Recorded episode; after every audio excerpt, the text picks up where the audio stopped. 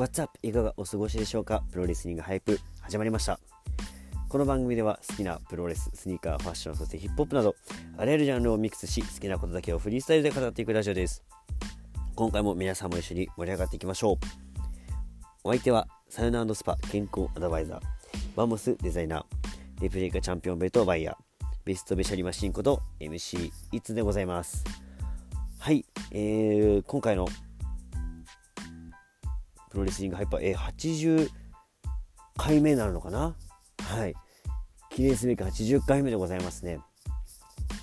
いやもう最近ね、えー、収録しすぎて何回目かちょっと忘れかけていましたけども。はい80回目ですか？もう80回やってんのか？そうかそうか。うん。いやプロレスリングハイプになる前は、まあ、ちょこちょこやってたりしてたのでなかなかこう一人語りするねこういう機会も、まあ、ありがたいことにね多分合計したら100くらいもういってるのかな。うん。プロレスリングハイプもね、え100回目指して、えー、頑張っていきましょうかね。あともう一頑張りですね。はい。で、えー、その前回の、えー、プロレスリングハイプではスターダムについて語っていきました。で前回は、えー、スターダムこれはパート1でございます。はい。まあ、前編ですね。で、今回は、そのスターダム、えー、ワールドクライマックス2022両国大会デイ2のパート2でございます。はい。後編をね、ちょっと語っていこうかなというふうに思うんですけども、そうそう。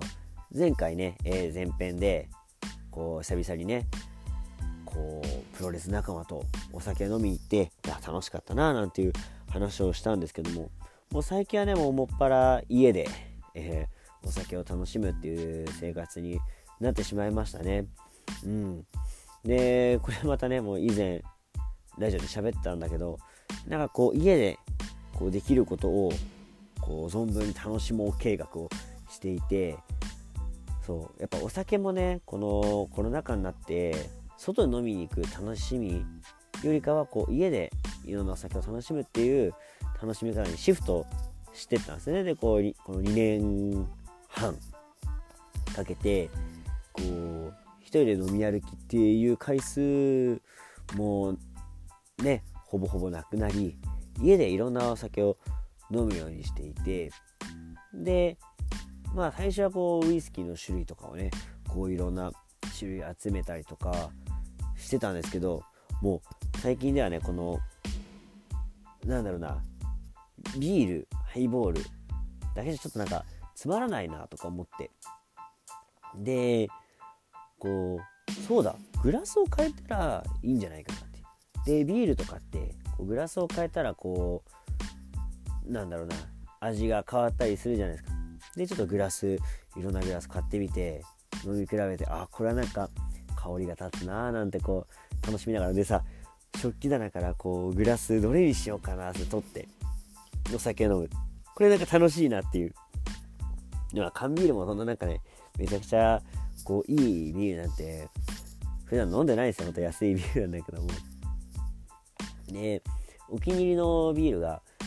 まあ大体はスーパードライが大好き。うん。でで一番好きなね、えー、ビール、まあ、一番好きって言ってもいろんなこうベクトルのねいろんなタイプの種類があっていろんなお気に入りはあるんだけど普段飲む中で好きなのはハイネケン。うん。ハイネケンはねもうこうずっしりしてて好きっすね。でもなんだろうな。こうずっしりしてる系とかクラフト系とかも好きなんだけど基本的にはライトなビールが好きでバドワイザーが好きっすね。うん。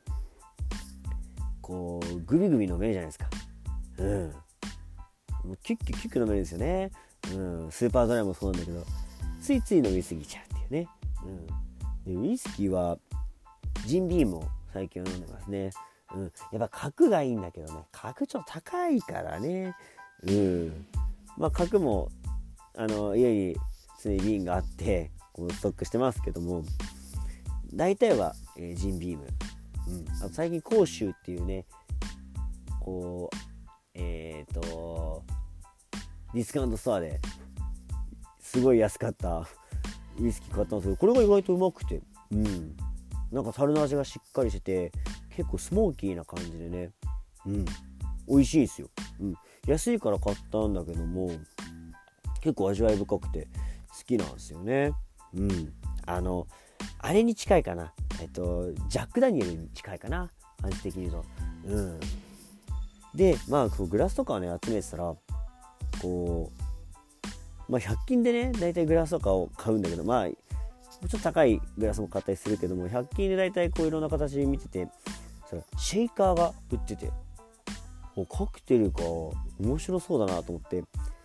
シェイカーを買ってちょっとなんか動画見たりとか今ネットでこういろいろ調べられるじゃないですか。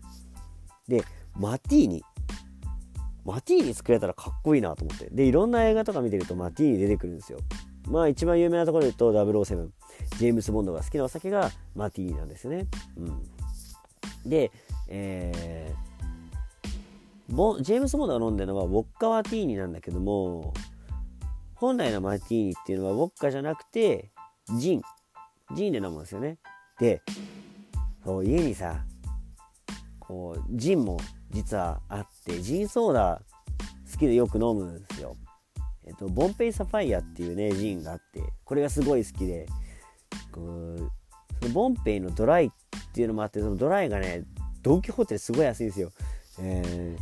ー、700ミリのあれ7号かな？かなんかで700円くらいで買えてキンキンにして飲むのがすごい好きだったんですね。で映画「ゴールデンサークル」っていう映画であのジェームズ・ボンドの飲み方はこれ偽物だぜみたいな。本物のあのマティーニっていう作り方を教えてやるよみたいなシーンがあって。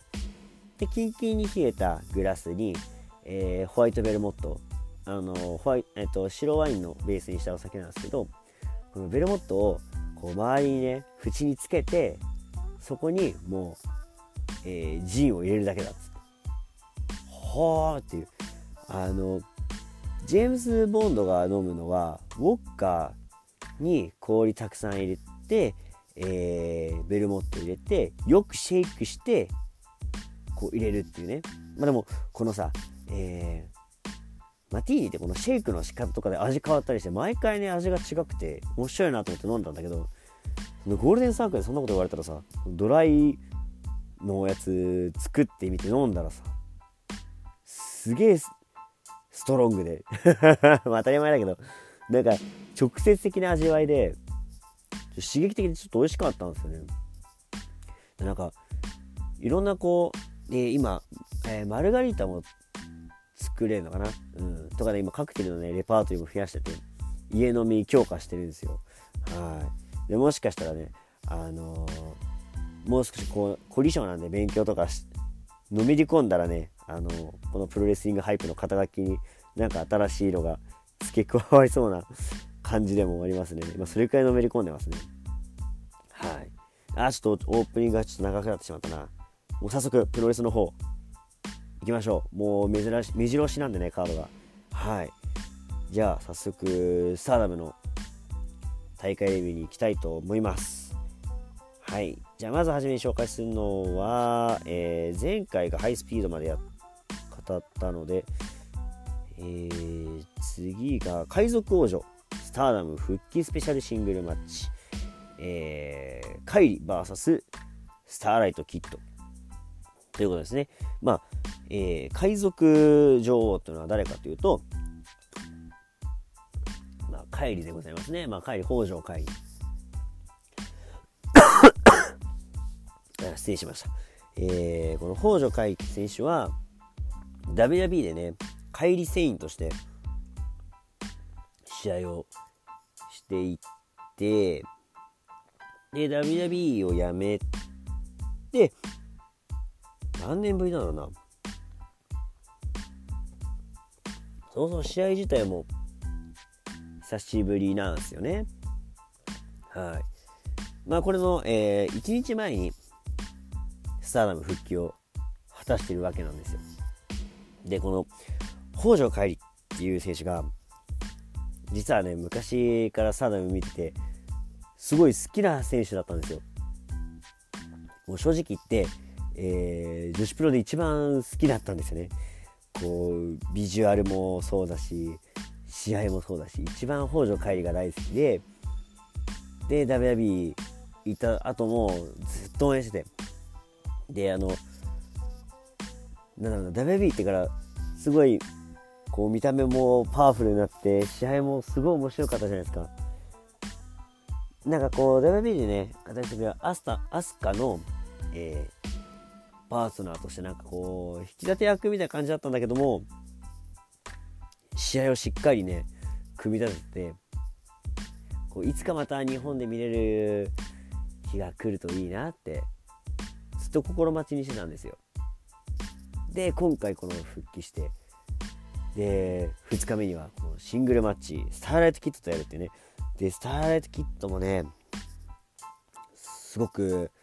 まあ、好きなんですよね。うんいいなと思ってて。であのプロレス仲間のね、えー、ドルフィンさんがこうキッちゃん大好きなんですよ。だからねこう僕の好きな北条帰りとドルフィンさん一押しの大好きなキッちゃんがシングルマッチ当たるってことでこれすごい注目しててもう何だったらこの大会この試合を見に来たと言っても過言ではない。はい。めちゃくちゃ楽しみにしてきてますね。でこの北条会のもう入場。もう入場からすごかったですね。うん。こうなんだろうな。うん。これ映像とかで見てる人はどう映ってたのか分かんないんですけどあのね独特の雰囲気がやっぱありますね。まあ、オーラが違うって言えばまあそのオーラなのかもしれないですけど入場からね放たれるねこのスター感がすごくてこれが WW を経験した選手かっていうねなんだろうなんかたまにそういう時あるじゃないですか。ああの大舞台を踏んだからこそこのオーラがあるんだなみたいな。WWE を経験した選手っていうのはその得意なものがあると僕は思うんですよね。でこの会議はしっかりそれをね持ち合わせて入場があのまあえー、海賊っぽい感じのテーマに乗せて来るんですけどこう衣装のね神々しさもさながらいや本当見とれちゃいましたね。うん。入場だけでこんだけなんだろうワクワクするものかってぐらい。やっぱプロレスの入場ってやっぱすごい大事だなと思っててそれを帰りはねものにしてたなっていう。うん。まあどれくらいの頻度で今後試合するかちょっと分かんないですけどこれ、毎回この入場してきたらみんな帰り釘付けになっちゃうんじゃないのってくらい、うん、入場の雰囲気すごかったですね。はい。お金が取れる入場でしたね。で試合が、えー、始まるとですね、えキッドがコーナーに上がって「ヘイカイリー!」とこう手拍子をねこう要求してどうだい？みたいな私こんだけ人気者になったんだよみたいな感じで言うんですよ。そしたらカイリもこう拍手をこう要求して「ヘイキッド!」っつってこう呼応するっていう。このスタートなかなかかっこよいなっていう風に思って。でお客さんの気持ちも乗るじゃないですか。で自然と注目しちゃうみたいな。うん。よかったですね。で最初に攻めてったのはキッドだったかな。こう場外であのー、リングの下にね隠れて。でカイリが追いかけると、えー、トップロープからトップコーナーから覗いてあれいないっつって。消えたんだけどっつってね。うん。でこ、えー、反対のところからキットが出てきて、えー、腕を滑ると。で、あのー、プロレスのリング、ちょっと思い浮かべていただければわかると思うんですけど、トップロープのさ、後ろに金具みたいなのあるじゃないですか。鉄柱とロープを結ぶね。あそこの金属のとこで、アームブリックをガシャン決めて、しかも結構音響いたんですよ。ガシャンってあの金属音が。でまあ北条海といえばあのさっき北条海北条海って言ったけど一応あれなんだな。海里って名前ね。はい。まあその海里のね、えー、得意技といえばダイビングエルボーだったりスライディングのエルボーね。ということで肘をねこう攻め立てるんですよ。でこのアームブリーカーを決めて。うん。で、えー、場外のケプラーラを決めると。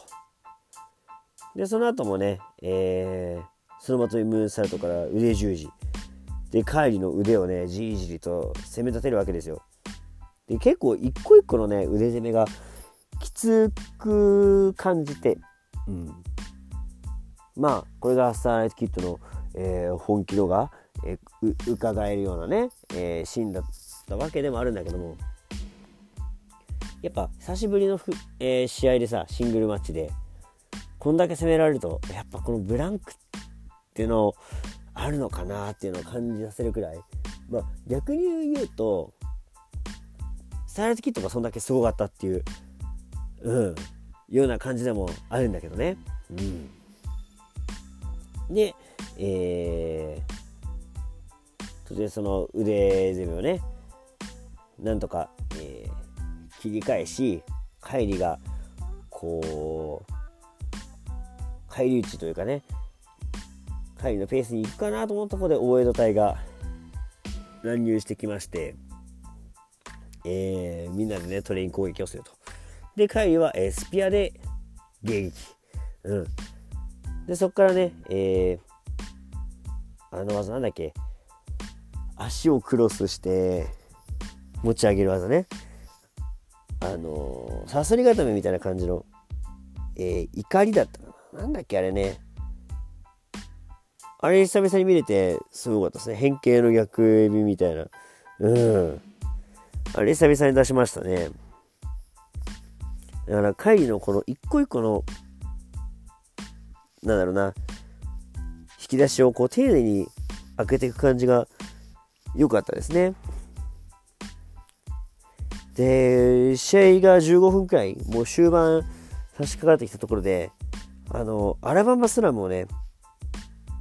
決めるんですよ。で、アラバマスラムを決めて、インセンエルボーを決めてのスリーカウント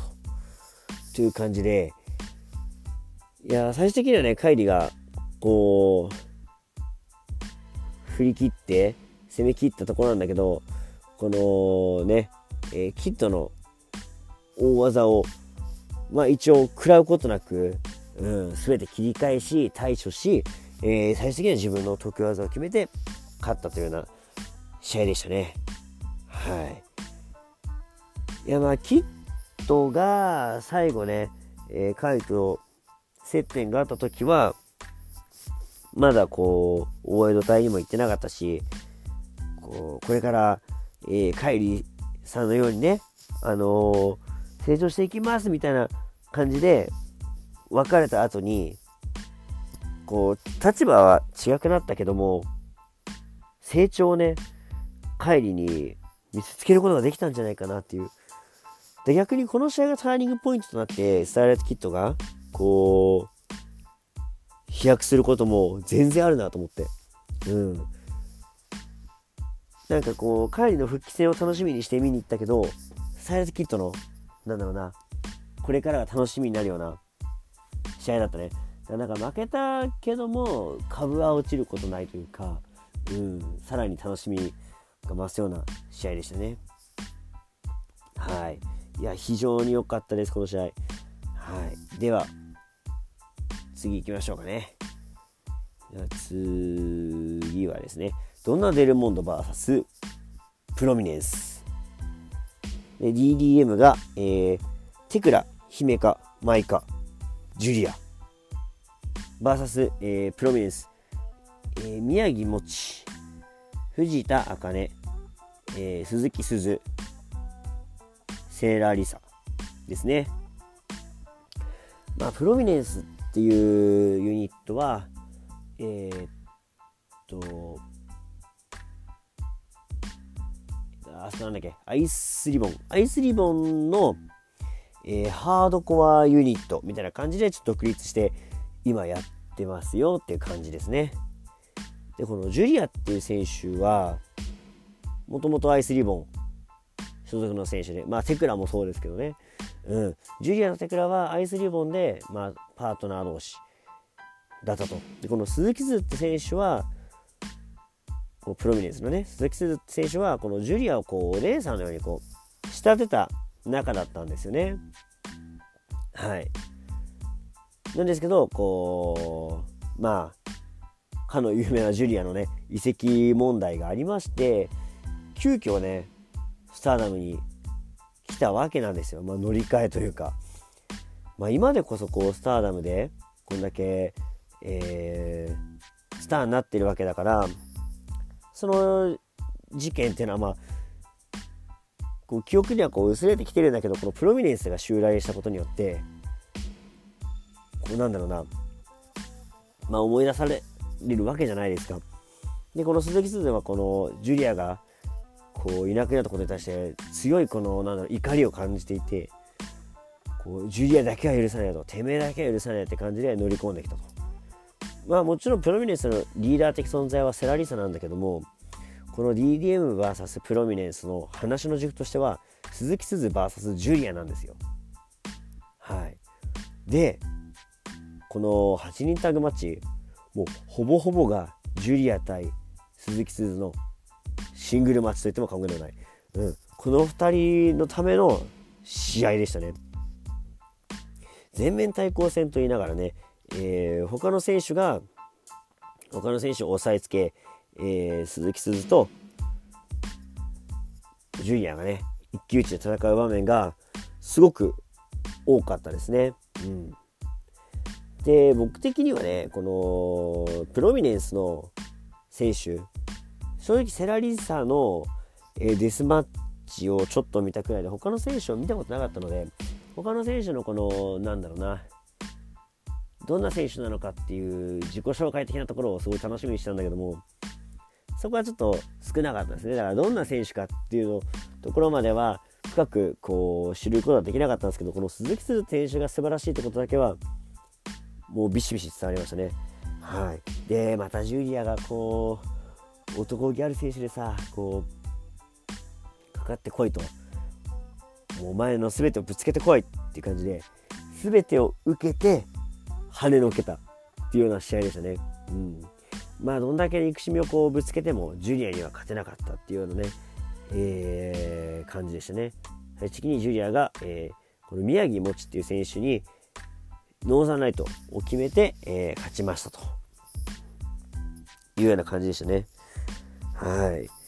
いや、またこのね、えー、鈴木鈴 VS ジュリアっていうこのシングルマッチが組まれるのも楽しみですね。うん。まあ、プロミネンス対、えー、DDM は一旦ここでおしまいって感じなんだけども、まあ、両国でね、えー、お前らをぶっ潰すっていう意気込みで上がってきた、ね、えー、ユニットなので、一旦ここで終わりなんだけども、また絡む時はね、必ず来ると思うし、この鈴木鈴との直接的なシングルマッチっていうのもね、えー、期待して待ちたいなというふうに思いましたね。はい。では、セミファイナル、ワンダーオブスターダム選手権試合、えー、上谷さや VS 中野タム。これはね、えー、私が前回、スターダムの両国行った時の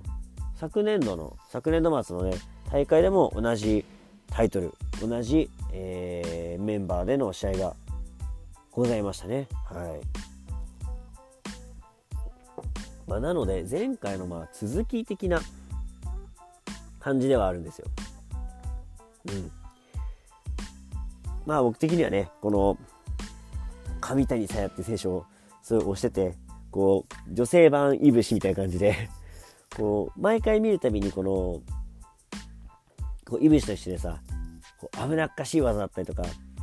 こう、毎試合こうオリジナルの展開がどっかに含まれて、それをすごい楽しみに見てるんですよ。で、タムはこのね、えー、ワンダー・オブ・スターダムっていうこのベルトに対しての思いがすごい強くて上谷にこうライバル視をしているので試合自体もねすごい激しい試合だったんですよはい。であのえー、なあのあれだね。場外への、えー、プランチャーだったりとかこうな奈落式というのかな、えー、トップロープから場外にフランケンシュタイナで、えー、中野タムを放り投げたりと結構ね場外への激しい技が多かった印象なんですよね。うん。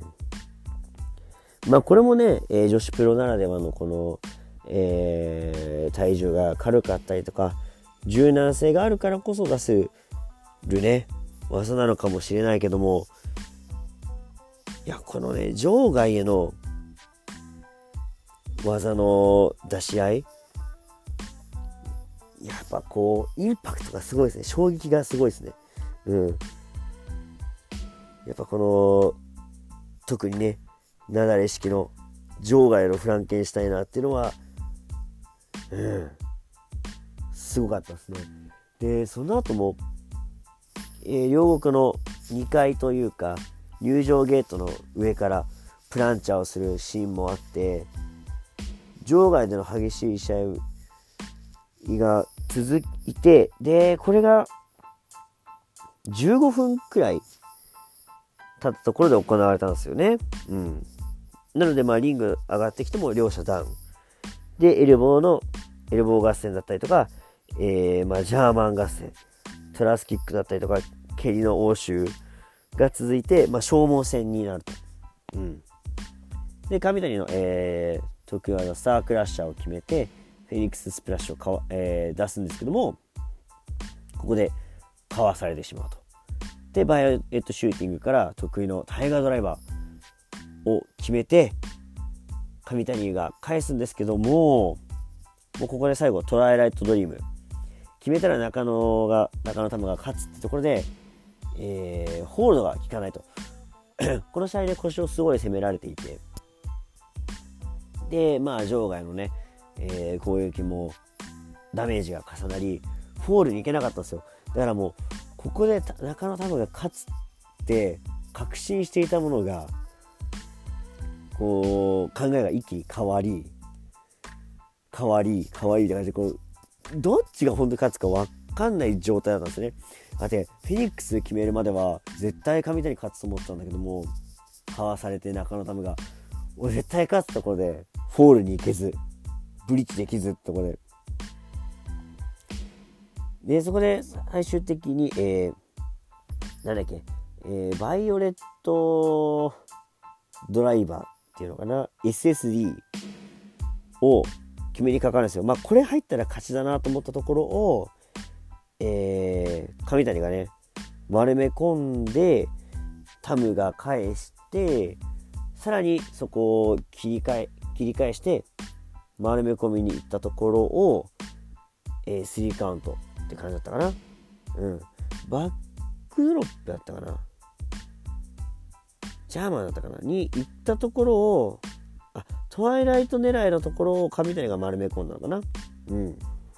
で、切り返して切り返してあたりで3カウントが入ってしまうんですよね。うん。なんか急に来た終わりだし、それまで本当どっちが勝つか分かんなくて、まあだからこそこのね、ギリギリの戦いを上谷が制したっていう感じなのかもしれないですね。うん。いや本当この2人のライバルストーリーっていうのはまだまだ続きそうだし本当に、まあ、今回は上谷が勝ったけども、まあ、どちらが勝ってもおかしくないような試合でしたね。うんまあ、お互いね前日に、えー、大きい試合がねあったのでこうなんかこのちょっと疲労感もあっての3カウントだったのかなっていうような感じでしたね。で試合が面白かったのがさこう、タムさん戦ってくれてありがとうございますって感じで神谷が言うんだけど、中野がね、何負けてありがとうって言たまらかな感じで切れたら、いや、戦ってくれてありがとうって言いました。みたいな感じで、ね、こう、神谷のこの天然っぷりがね、またなんともいいですね。これ激しい試合とのこのギャップがね、あっていいですね。はい。で、えー、メインイベントですね。メイベントはワールドスターダム選手権試合。はい、王者首里 VS チャレンジャー、えー、岩下真由。で、やっぱ岩下真由、岩岩谷真由、岩谷真由選手もうね、えー、スターダムというか女子プロのアイコンと言われるくらいの選手だし、もう試合内容が全てもうすごい試合じゃないですか。で、まあ、岩谷といえばこのゾンビモード。もうやられてもやられてもこう立ち上がるあのゾンビモードもうあれが見れたら最高だなっていうねでもう攻めで言えば一級の守備ここのぶつかり合いなんてもう最高じゃないですかで試合が始まりで序盤は結構意外とスローなペースで進んでいき、えー、ロープ感、えー、エプロンでの攻防が結構衝撃的には強かったかな。うん。あの、首里がね、えー、ロープの間から膝切りを決めて、えー、岩谷を寝っ転がしたところ、トップロープからギロチンドロップ。で、岩谷は逆に、えー、エプロンからの、えー、ドラゴンスクリュー、そして場外のトペスイシーラーっていうシーンがありましたね。はい。まあ、前回その前日にねジュリアと試合もやってることもあってちょっと処理序盤からこう疲れが見えたんですよね。うん。まあっていうのもあるんだけど結構なんかゆっくりなスタートでちょこちょここう派手なね派手というかまあ印象に強いようなこう攻防が見られるっていうのがこう印象的な試合だったんですよね。でまあ、えー、中盤くらいになるとあれです岩谷に結構きつめの切りが入りこう首里の攻め立てるような、えー、ところが印象的でしたね。はい、で岩谷はまあ高さを使った攻撃とかで、えー、返していき、えー、これトラスキックとハイキックの攻防もあって両者ダウンっていうシーンがありましたね。うん、でなんかこう10分15分経過くらいからすごいなんかこの消耗性みたいな感じでちょっとなんかこうなんだろうな。そこまでにペースが速かったこともあって、まあ、中だるみっていう言葉は使いたくないけども中盤ちょっとなんかこうゆったりになったんですよね。うん、でこの岩谷のこのゾンビモードって攻められて攻められて攻められて攻められてこう起きるんですよ。だからなんかこの感じだとあああのなんだろう岩谷の魅力的なこう食らっても食らっても立ち上がる姿っていうのはちょっとなんだろう見れないのかななんて思っていたらえー、こうえっと最初に攻めたのは首里だったかな岩谷だったかな。ドラゴンをね、投げっぱなしで決めて、それに対して首里がね、ワンカウントで返し、えー、ムーンサルト首里がかわし2アタックで膝で攻め立てると。で、アキレス腱固めだったり、こう関節でね、岩谷を締め上げていくんですね。うん。で、えっと、首里が岩谷をコーナーに乗せて、こう雪崩式のアームロックスープレックスみたいなのを決めて、そのままアームロックに行くと。そして、えー、ストレッチマフラーを決めて、白個決めたんですよね。で、まずこの雪崩式でさ、アームロックスープレックスみたいなのもすごかったし、その後白個したまま、まあ、白個ってあの、複合関節を決めたまま、何じゃあのジャイアントスイングみたいな感じで、ぶん回したんですよね。でも、そこもすげえなと思ったし、もう、それだけじゃなくて、もうそっから、こう、岩谷が、こう、無理やりこう、ゾンビモードに入れたみたいな感じでね、なんだろう、あれある意味こう打撃系からとかさ飛び技とかからのあれはあったんだけど関節でもう限界を迎えるも耐える岩谷っていうのがちょっと新しいなっていう風に感じたんですよね。うん、でもそこから、えー、後頭部頭部へのハイキックだったり食らってもワンカウントで返したり。で逆にムーンサルト決めるんだけども首里がワンカウントで返したりと。もうお互い極限状態。で岩谷が二段式のドラゴンを、えー、決めそうになったところで岩谷が、えー、肩車をしてそこから叩きつけると。うん、で、えー、それもカウンワンカウントで返され首里がバックブロー連発。で最終的にえっ、ー、とあれは白虎かな？再び白虎を決めてえっ、ー、とギブアップと。うん。岩谷がだから最終的にはもう耐えきれずねギブアップしたって感じだったんだけどギブアップかな？レフリーストップみたいな感じにも見えたけどまあ腕をね取られてるんで行動でのギブアップなのでこのタップアウトするようなねあれじゃなかったのはちょっと分かりにくかったんだけど。いや中盤ちょっとね、えー、消耗しきっちゃったかなって感じであれだったんだけども最後はねお互い、うん、急に限界を 迎えてねあの限界モードの2人みたいな感じで急にギア入ったんでちょっとびっくりしたとこもあったんだけど、うん、やっぱこの2人ならではの、えー、極限を超えた戦いが見れてなんかこの感じが新しいスターダムなのかなっていうふうに、うん、思いましたね。でまた首里はね、えー、ドナデルモンドを抜けてやっていくみたいですしもう首里自体もねすごいいい選手だしいろんな決め技があるっていうのもね魅力的の一つだと思うんでまた次のねタイトルマッチもまた見たいなっていうで今えーと、シンデレラトーナメントっていうのが行われていてこれの多分勝者が首里か神谷かに挑戦すると思うんですけどこのスターダムのねこの新しいこう選手がどんどん挑戦していくようなシステムはすごいいいなと思ってまた次誰がこの王者と対戦するのかっていう風に楽しみがどんどん生まれてきますよね。いやちょっと首里は強すぎますね。うん。次はね誰が挑戦するか分かんないですけど次のタイトルマッチも楽しみになるようなね、えー、試合でしたね。はい。これハイライトとかちょっと見れないかな。うん。スターダムワールド加入してない人でもねこの試合の雰囲気ちょっと見てほしいなっていうふうに思いますね。はい。というわけでちょっと、まあ、40分近く喋ってしまいましたけど、えー、スターダムなんとか話し切ることができました。はい。ということで、えー、今回ね、スターダム語っていったわけなんですけども、まだまだね、えー、話したいプロレスのトピックスはたくさんあるので、今日はこの辺で終わりにして、次回につなげていこうかなというふうに思います。では、最後にお知らせ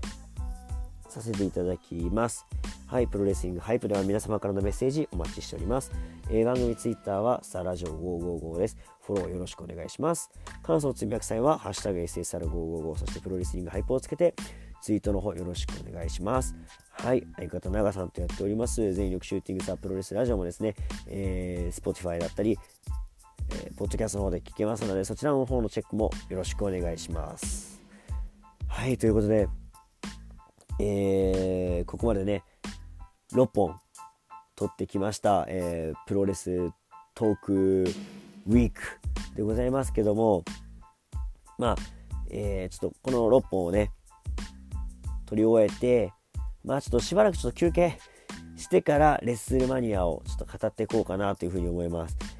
いやこれ裏話するとねこれ1日でこれ撮ってるんですよ。で喉がちょっと潰れて復帰しか復帰してきて回復してきて今この喉が逆さの状態で頑張って取ってるんですけどもう今でも分かる。え明日喉が潰れるかもしれないっていう、うん、ちょっと限界を迎えているのでね。まあしばらく休みを取ってからレッスルマニアまあ時間空いちゃうと思うんだけどもえー、収録していきたいなというふうに思いますのでね。はい。まあなんとかこう走りきれたかなっていう。で残念ながらこう溜めてしまった部分もあったのでちょっと早口でえー、喋っていったところもあるし喉ガサガサでいつもの違う声でね、えー、語ってきてこう聞き苦しいところもあったかなというふうに思うんですけども一緒にこう、えー、盛り上がって盛り上げていけられたらのかなというね、え聞いてくれはってるこのリスナーさんがこう楽しんでいただけたら幸いでございます。はい、まだまだね、えプロレスリングハイプ終わりではないですし全力シューティングスターの方もね近々収録しなきゃいけないので、はい、そちらの方も楽しみにしていただけたらなというふうに思います。はい、ということで、ここまでのお相手は MC いつでした？次回以降もですね、お楽しみにしていただけたらなというふうに思います。